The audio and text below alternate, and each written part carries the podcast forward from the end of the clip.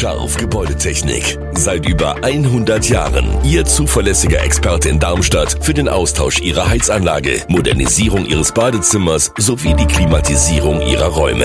Erwarten Sie mehr von uns, als Sie es gewohnt sind. Scharf Gebäudetechnik.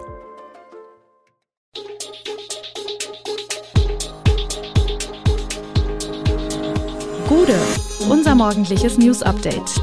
Das Wichtigste aus Südhessen für Sie im Überblick. Guten Morgen aus Darmstadt an diesem 11. August. Einer Abiturientin aus Eberstadt gelingt eine Abschlussnote von 0,7. Die Ereignisse rund um den Fortbetrieb des Schlachthofes in Brenzbach überschlagen sich und große Probleme bei der diesjährigen Brutphase der Störche im Ried. Das und mehr hören Sie heute im Podcast. Lisa Angelina Hennige, 18, Abiturientin der Waldorfschule Eberstadt, überzeugt mit fast durchgängig 15 Punkten und einer Gesamtnote von 0,7. Sie brilliert nicht nur schulisch, sondern spielt auch Geige und Klavier auf höchstem Niveau. Jugend musiziert, Preisträgerin, Ehrenamtliche, Tänzerin, bald Halbmarathonläuferin. All das jongliert sie neben ihrem vollen Terminkalender. Mühelos bedeutet bei Lisa nicht, ohne Anstrengung auszukommen. Sie übt und trainiert hart für ihre Aktivitäten. Ihre Lehrer und breite Interessen trugen zu ihrem Erfolg bei.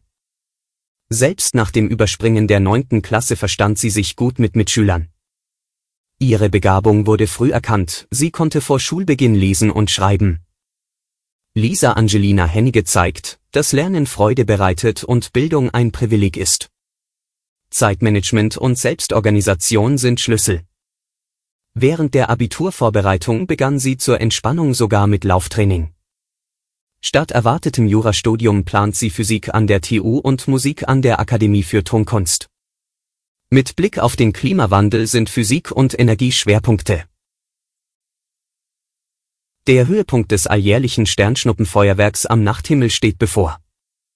Schon seit einigen Tagen sind die Perseiden, so ihr Name, zu sehen, sofern man etwas Glück und Wolkendurchblick hat. Sein Maximum erreicht der Sternschnuppenstrom in der Nacht von Samstag auf Sonntag. Die Perseiden sind eine Wolke von Trümmerteilchen, in die die Erde jedes Jahr auf ihrer Umlaufbahn um die Sonne eintaucht. Diese sind jedes Jahr vor allem im Juli und August zu sehen. Doch die Wolkenlage am Wochenende über Hessen und Rheinland-Pfalz wird das Ereignis trüben. Laut deutschem Wetterdienst sind nämlich Aussichten fast im ganzen Land und somit auch in Hessen und Rheinland-Pfalz für das Wochenende schlecht. Zwar wird es nun wieder etwas wärmer, aber zugleich ist es nachts voraussichtlich fast flächendeckend stark bewölkt.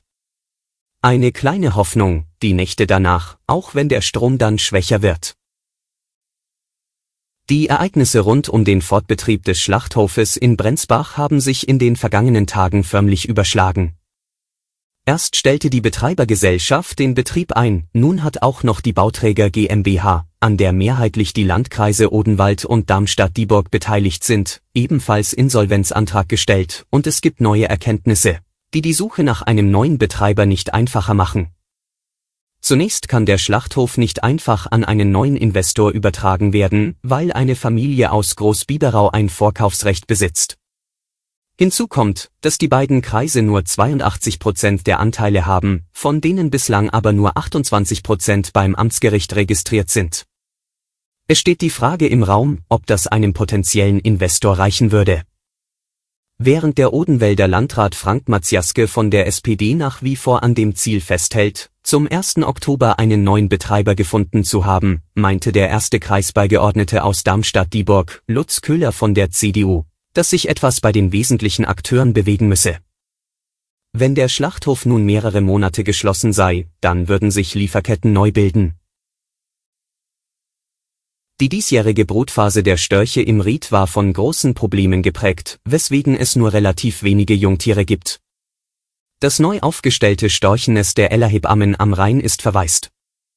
Die beiden Tiere haben es verlassen. Die Ellerhebammen der gleichnamigen Praxis in Gernsheim, von denen die Initiative ausging, wollten sich mit der Nisthilfe für die Unterstützung der Stadt für die Praxis bedanken. Laut Storchenexperte Bernd Petre waren die Störche ab Mitte bis Ende Mai verschwunden. Die Wasserschutzpolizei will noch Küken im Nest gesehen haben, weswegen es Petre zufolge wahrscheinlich ist, dass sich ein Greifvogel die Jungen aus dem Nest holte.